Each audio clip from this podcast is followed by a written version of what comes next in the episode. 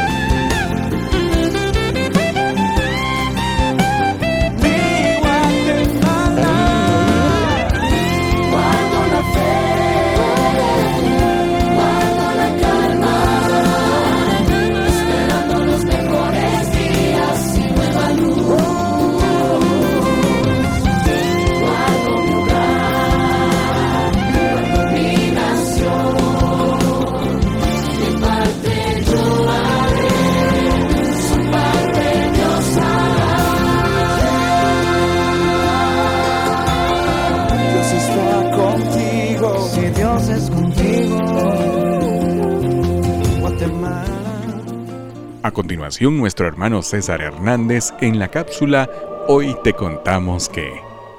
Buenas noches, bienvenidos a la cápsula histórica del podcast de hoy. saluda César Augusto Hernández, cronista de la Hermandad del Señor Sepultado. Con motivo del 50 aniversario de elevación del Templo de Santo Domingo a Basílica de Nuestra Señora del Rosario, en esta noche eh, platicaremos sobre qué es una basílica y cuál es la diferencia entre una basílica mayor y una basílica menor. Algunos templos, por su importancia espiritual e histórica, tienen el privilegio de haber recibido por parte de un papa el título honorífico de basílica y sirven para difundir alguna devoción, en especial a algún santo, a la Santísima Virgen María o a nuestro Señor Jesucristo. La palabra basílica se deriva del griego basilique, que significa regia o real, y originalmente se llamaba así en Grecia y Roma a algún suntuoso edificio que solía destinarse al tribunal. Existen dos categorías de basílicas, la mayor y la menor. Las basílicas mayores son cuatro, únicamente cuatro, cuyos nombres oficiales son la Basílica Papal de San Pedro en el Vaticano o Basílica de San Pedro, la Basílica Papal de San Pablo Extramuros, ambas decretadas así por el Papa Bonifacio VIII en el año 1300.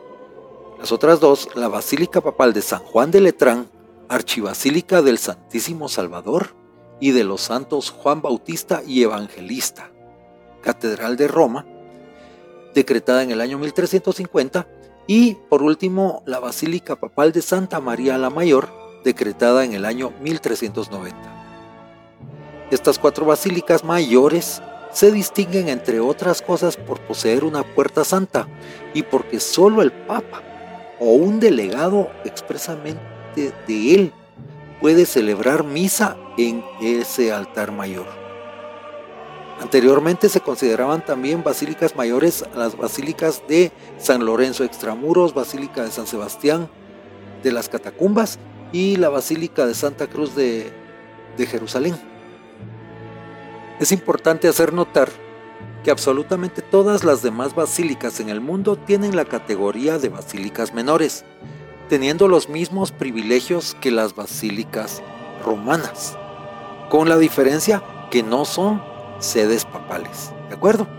Entonces, para referirse a basílicas no es necesario utilizar el término basílica menor, como tampoco se dice basílica mayor de San Pedro, se dice la basílica de San Pedro, la basílica de San Pablo, y en el caso de las menores, de las menores se dice la basílica de Guadalupe o la basílica de Esquipulas. Es únicamente en el caso de, la basílica de Nuestra Señora del Rosario, Santo Domingo, que eh, se ha acostumbrado mucho y de más el uso de la palabra menor. Eh, esto no es solo un punto de vista personal mío, de César, sino que eh, aquí hago eh, referencia a las palabras de Fray Alfredo Pío Álvarez, de quien tanto he hablado y que fue prior del convento de Santo Domingo para la década de los 70. y él dice claramente, advertimos que no se debe decir Basílica Menor de Nuestra Señora del Rosario, sino Basílica de Nuestra Señora del Rosario debe suprimirse al nombrarla la palabra menor. Hoy te contamos que con César Hernández.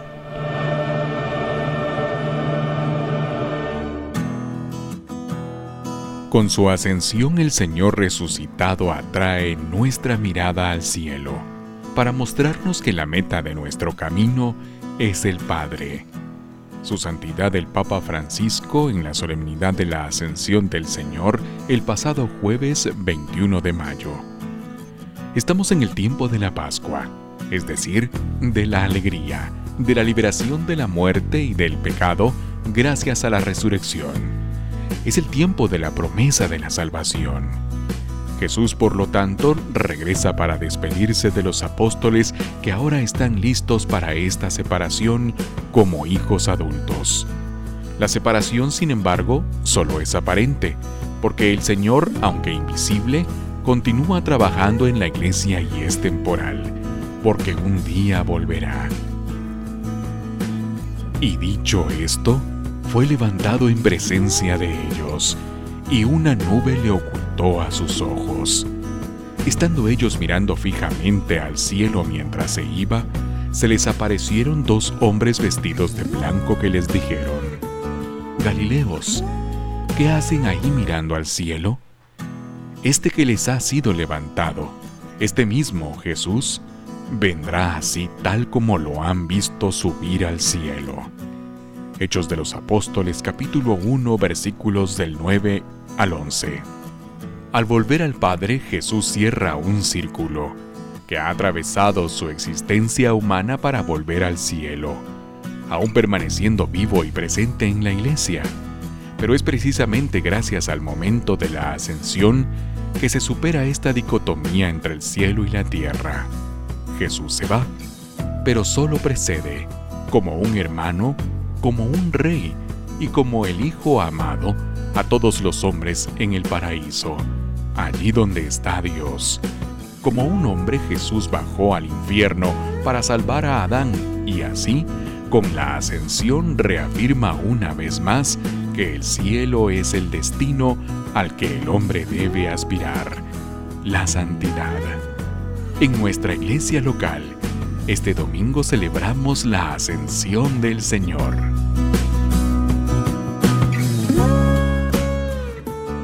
Continuando con el programa esta noche, tenemos una interesante entrevista al señor Andrés Girón, encargado de la procesión de Jesús Nazareno de las tres potencias de la parroquia Zona 6. Buenas noches Andrés y bienvenido. Hola, muchísimo gusto, buenas noches. Aquí pues guardados, aquí estamos a la orden para poder platicar un ratito y poder compartir con ustedes y con toda la, audiencia que ustedes tienen. Muchas bendiciones para todos y aquí estamos para poder platicar. Gracias Andrés. Cuéntanos ahora cómo vivieron ustedes la cancelación de actividades por el COVID. Ustedes tuvieron importantes actividades que fueron canceladas. Bueno, realmente para nosotros como, como hermandad fue un poco difícil porque era justo el día que se decreta el cierre prácticamente o la cancelación de las actividades masivas, que fue de las primeras medidas que tomó el gobierno, nosotros estábamos a menos de 24 horas de salir en nuestra procesión infantil. Y, y realmente la procesión infantil en la parroquia este año iba a tener muchísimos cambios.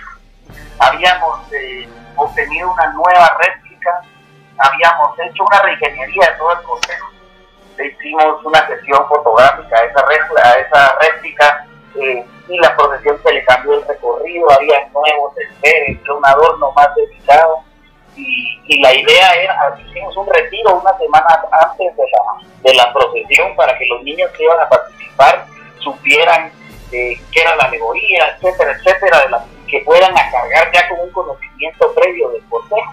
Pero pues nos avisan 24 horas antes casi y pues nos vemos en la necesidad de cancelar eh, pues la procesión, algo similar a lo que pasó en Santo Domingo con, Jesús de la Buena Muerte. Eh, obviamente nosotros en menor escala, porque al final es una procesión infantil de tres horas, pero pues el esfuerzo de, un grupo de colaboradores estaba pues, hubo nostalgia. Al día siguiente pues fuimos muy pocas personas a la bendición de las imágenes, únicamente de la imagen de Jesucristo Nazareno. Y pues eh, pues por ahí fueron las actividades que nosotros hicimos y pues el día lunes santo, eh, pues a las 6 de la mañana, en ese momento tal vez en la parte del virus estaba un poco, había un poco más de temor en, la población, pero, pero a las 6 de la mañana decidimos hacer algo especial en la parroquia y pues abrimos las puertas del templo. Eh, nuestro sacerdote, el padre Rodolfo, pues en conjunto con nosotros decide sacar al Santísimo, eh, cerramos toda la reja del atrio de la parroquia, sale el Santísimo y Jesús Nazareno se asoma en un alba al dintel de la puerta. Y Jesús estuvo durante 15 minutos, vamos a poner exagerados, 12 minutos, en el dintel de la puerta Jesús Nazareno, mientras el Santísimo recorría y bendecía al pueblo católico el día de Santo, eh, y pues bendiciéndolo de una forma muy especial y dando el mensaje de que pues, por lo menos, obviamente por la salud de todos, no podíamos salir a las calles, pero por lo menos en un momento especial salió a bendecir a la puerta, todo su pueblo, ya que no lo iba a poder visitar. No hicimos publicidad, nada, sino solo se dio ese momento como, como un momento especial para ese día. Y en la noche, pues preparamos un video eh, muy especial que, se transmitió en los canales nacionales y se transmitió en, las diferentes páginas, en el cual mostramos un momento muy especial que es cuando se le cambian las vestiduras a Jesús. Y, lo tratamos de hacer de una manera muy solemne, había música activo de, dos cantantes, eh, realmente es un momento muy, muy emotivo. Ese día fue, aparte de colocar los turnos y los cargos, pues toda la parafernalia que hubiera salido en la procesión y además de los estrenos de las túnicas de ambos, pues en resumen, bueno, esa fue la cuaresma y Semana Santa en la parroquia de la Santa Cruz. Un trabajo bien elaborado que a más de un cucurucho hizo palpitar su corazón en ese inicio de Semana Santa. Ahora cuéntanos un poco de las imágenes que mandaron a traer a España. Bueno, pues el proyecto de las, de las imágenes eh, que vienen de España eh, es un proyecto que veníamos maquinando desde hacía casi dos años, desde el momento que, tomamos la junta directiva.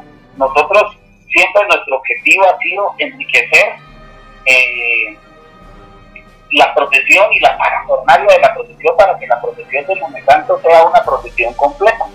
Y por eso prueba de ello es que en el año 2019, por ejemplo, se estrenaron los estandartes del Via Crucis. Estos fueron hechos y bordados a mano aquí en Guatemala por doña Josefina Lino Cano y también eh, las pinturas las hicimos aquí en Guatemala. Eh, también se hizo un estandarte para el Escuadrón de Nazarenos, un estandarte mayor nuevo que se iba a estrenar este año ya de forma oficial. El año pasado salió algunas cuadras, pero, tuvimos un pequeño problema técnico con él, eh, de que no estaba terminado y la estructura no aguantó porque es bordado en su mayoría en hilo metálico y eso pues el peso del estandarte es exageradamente grande. Pero bueno, entonces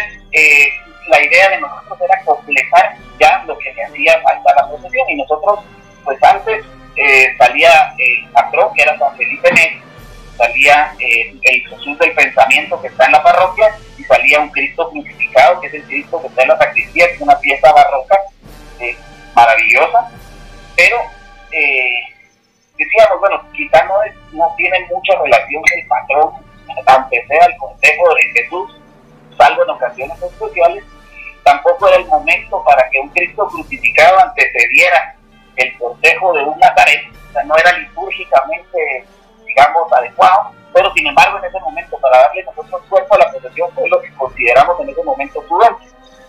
Entonces eh, decidimos qué podemos hacer para engrandecer la, la parafernalia de la procesión y mostrar esos momentos de pasión de Jesús, pero de una forma más viva. Entonces ahí es donde surge en el seno de la Junta Directiva la idea de hacer unas imágenes. Y si hacemos unas imágenes eh, y enriquecemos la, la, procesión y enriquecemos el acervo cultural, histórico, artístico de la parroquia, entonces, ¿cómo lo podemos? Entonces, buscamos, encuentro, en, investigando en su día, encuentro a Rafael Martín Hernández y veo que él es uno de los tres doctores secretados por la Universidad de Sevilla y graduado en Bellas Artes, como doctor en Bellas Artes.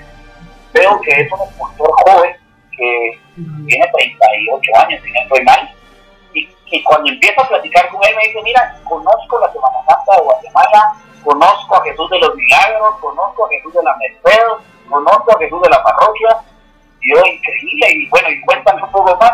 Pues sí, pues yo siempre he seguido la Semana Santa y entonces le empecé a seguir en redes y empiezo a ver que él en sus redes subía las fotos de las procesiones y, y él sí reconocía muy bien la calidad artística que hay en Guatemala, a nivel escultórico, porque pues no es un secreto, a mucha gente a nivel de América, la cuna de la escultura religiosa definitivamente es Guatemala, que compite con Perú, por supuesto, pero, pero luego de, Guatemala y Perú ya México tiene una gran abajo a nivel de calidad escultórica. Andrés, muchísimas gracias por este tiempo y por esta bella entrevista. Eh, y gracias también por contarnos un poco de la historia de cómo fue que trajeron estas nuevas imágenes y todo lo que pasaron eh, por el COVID. No, pues a ustedes gracias por el espacio. Definitivamente estoy muy agradecido que, podamos haber platicado hoy y pues poderle nosotros contar un poco de lo que nosotros hemos trabajado, cómo vivimos este tiempo y pues ya saben que de lo poco que nosotros podamos ayudarles, pues ahí estamos a la orden para lo que necesite Santo Domingo cuenten con nosotros al 100 para todos. Seguimos con más en un encuentro con el Cristo del A continuación presentamos ya los poemas que nuestros seguidores han compartido con nosotros en las redes sociales dedicados al Cristo del Amor. En tu mirada la paz encuentro, en tus labios la salvación y en tu faz el perdón.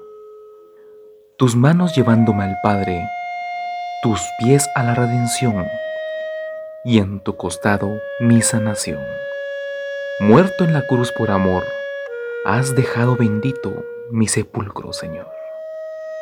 Quisiera eternamente venerarte y también acompañarte, mi Cristo del amor. Amado Cristo del amor, tú que me das ese destello de bendiciones, Tú que me das ese amor misericordioso, danos tu bendición y llena nuestros corazones de ese amor inmenso. Amado Cristo del amor, guía nuestras vidas en el camino del bien. Guía a todo tu pueblo en la luz de fe y espiritualidad. Cristo del amor, ten piedad y misericordia de nosotros. Amén. Cristo del amor, consuelo de mi alma y refugio mío Redentor y verdadero hombre, Salvador mío. Imagen consagrada, fe y devoción mía. Señor de señores, Rey de las naciones. Tus siervos suplicamos y buscamos tu perdón. Oh dulce Jesús mío y Señor mío, perdón. Danos la paz, danos tu paz, danos tu amor. Eterno es tu amor y tu misericordia, luz y faro de nuestro diario caminar. Amor de los amores y divino Maestro, manjar de los manjares y Señor nuestro. Oh buen Jesús, óyenos, sepultado dominico, rogamos tu protección, Cristo del amor. Estamos llegando al final de nuestro programa para este viernes 22 de mayo, invitándoles a que nos acompañen en nuestras transmisiones especiales a través también de la página oficial Parroquia Santo Domingo, en donde a las 12 del mediodía se estará transmitiendo la misa por la solemnidad de la Ascensión del Señor. Les invitamos para que continúen en sintonía de nuestros programas cada viernes a las 21 horas a través de Cristo del Amor OP. A nombre de Alfredo Lemus, Eduardo Cameros, César Hernández, Josué Gramajo y un servidor Marco Natareno en el programa Un Encuentro con el Cristo del Amor. Luego de la resurrección algunos discípulos volvieron desanimados porque ellos no habían sido testigos de ese milagro. Por tanto, no creían. En un momento de desesperanza y abandono, tuvieron un encuentro con Cristo. Al escuchar su palabra, entender las escrituras y compartir con Él el pan, se les abrieron los ojos y el entendimiento.